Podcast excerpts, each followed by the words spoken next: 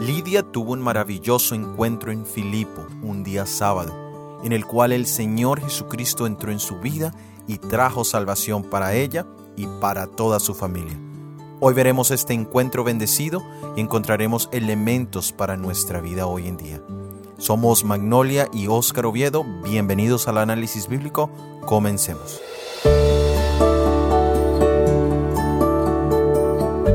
Leamos en el libro de Hechos capítulo 16 versículo 13. Y un día de reposo salimos fuera de la puerta junto al río donde solía hacerse la oración, y sentándonos hablamos a las mujeres que se habían reunido. Pablo, Silas y Lucas se encontraban en Filipo.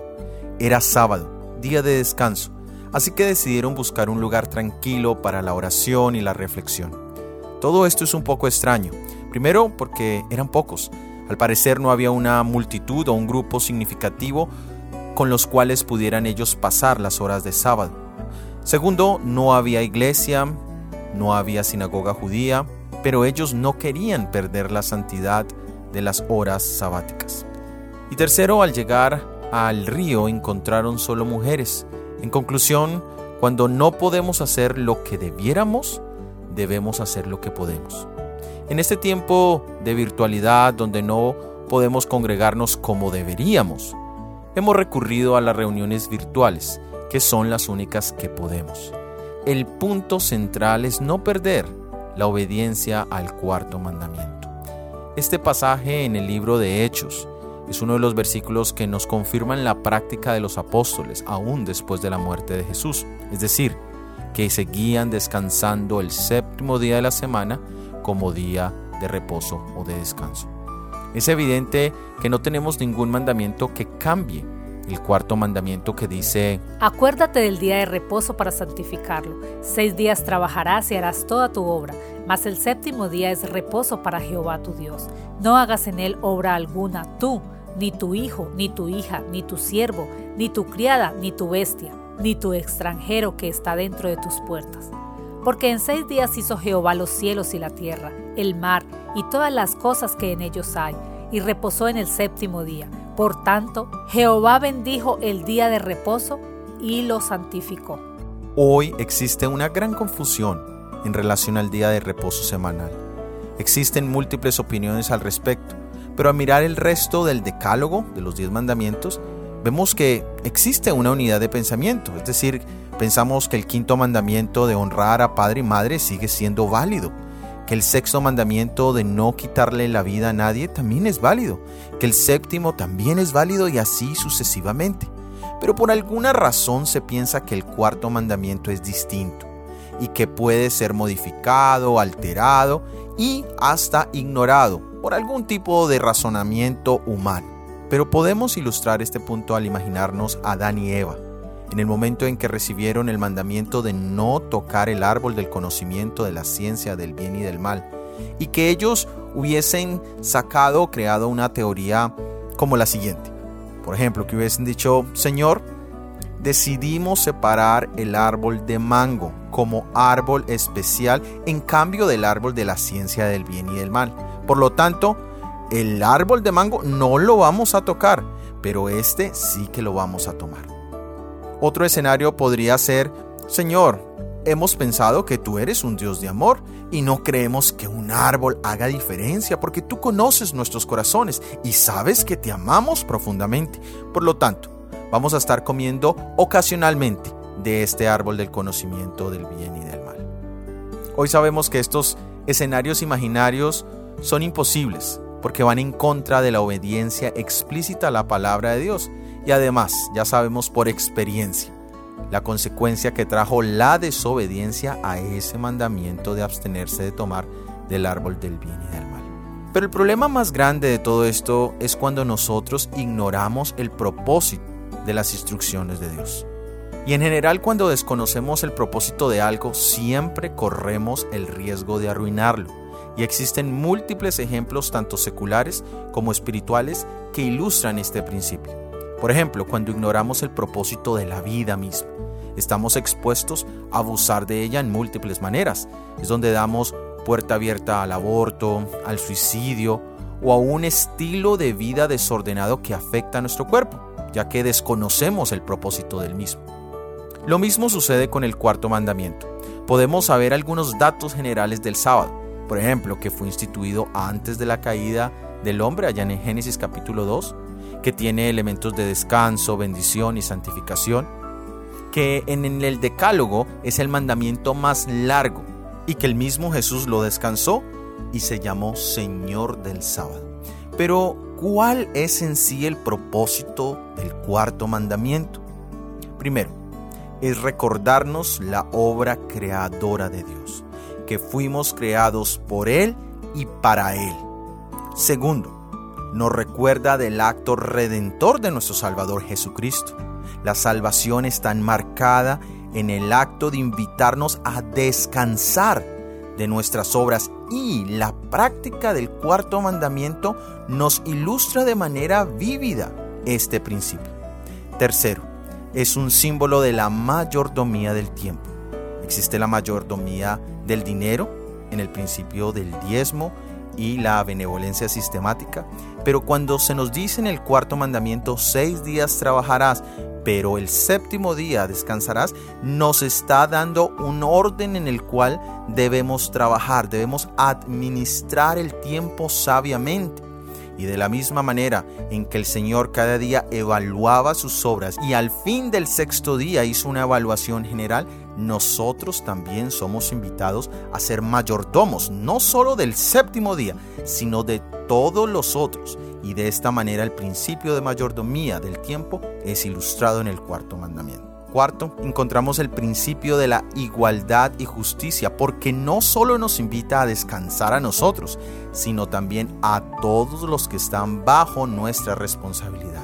Y quinto, tiene el sello de autoridad de Dios, que ha sido retado por Satanás desde el cielo y aquí en la tierra.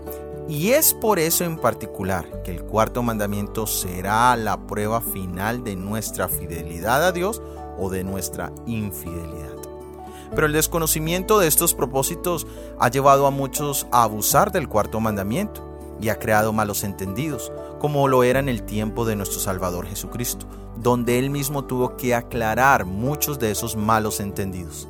De la misma manera, el desconocimiento de estos propósitos ha llevado a otros a ignorar totalmente este mandamiento. La pregunta es, ¿son estos propósitos claros en tu vida y en tu práctica de fe? Si guardas el cuarto mandamiento, ¿lo haces por los motivos y razones correctas?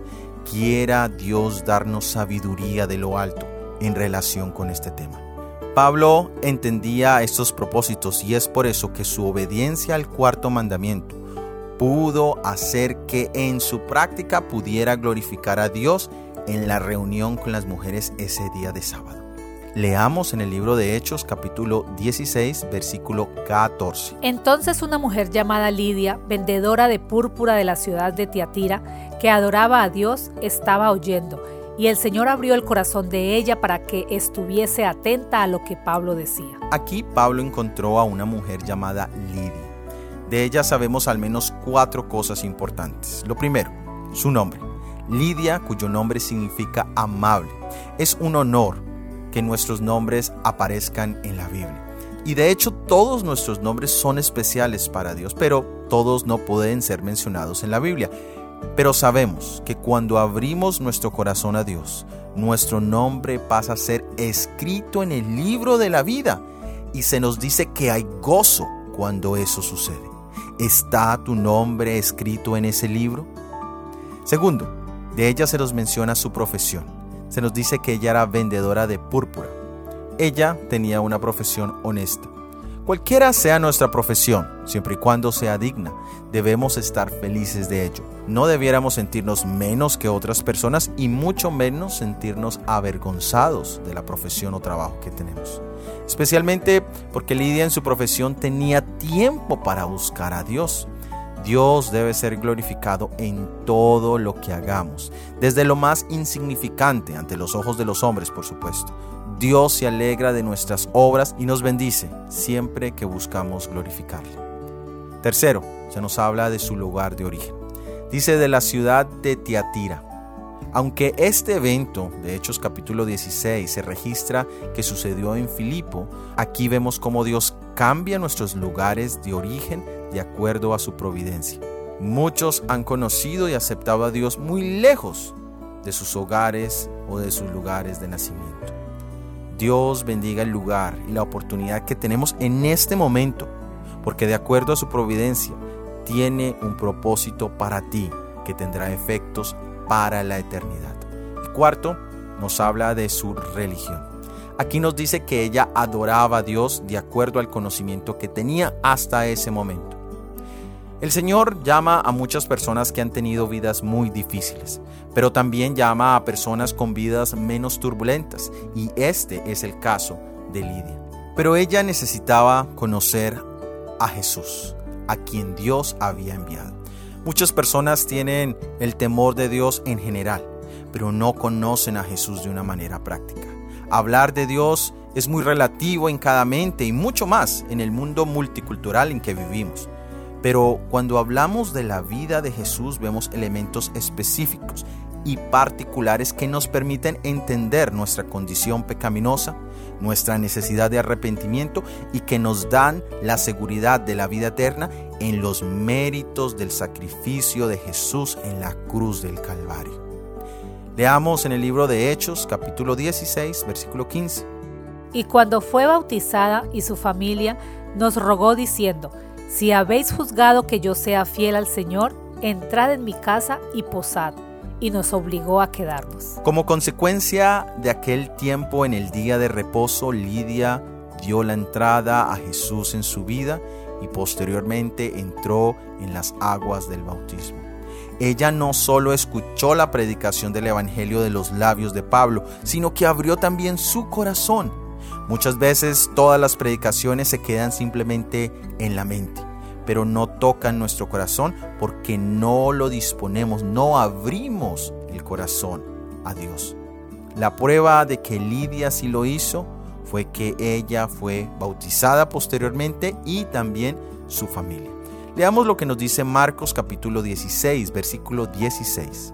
El que creyere y fuere bautizado será salvo, mas el que no creyere será condenado. Este pasaje es muchas veces mal interpretado. Se piensa que los que no se bautizan serán condenados. Pero el pasaje en sí lo que nos dice es que si creemos, el resultado natural será el bautismo y por consecuencia la salvación o la vida eterna. ¿Cuál es la razón? ¿Cuál es el motivo de que no nos hayamos comprometido en las aguas del bautismo con el Señor y con su iglesia? La respuesta es que aún nuestra fe es tal vez intelectual, pero nuestro corazón está totalmente cerrado. O puede que ya nos hayamos bautizado, pero si nuestra fe no es la fe de Jesús, aún corremos el riesgo de ser condenados. Quiera el Señor abrir nuestro corazón hoy para conocer a Jesús y así podamos entregar nuestras vidas a Él para salvación y para salvación de todos los que nos rodean. Gracias por haber escuchado nuestro episodio del análisis bíblico para esta semana. La próxima semana estudiaremos Priscila y el remanente. Y si ha sido de bendición y quieres ayudarnos a la proclamación de este mensaje, por favor, compártelo, déjanos tus comentarios y opiniones en cualquiera de las plataformas donde nos escuchas. Todo ha sido producido por el Ministerio One for Seven. Que Dios te bendiga. Amén.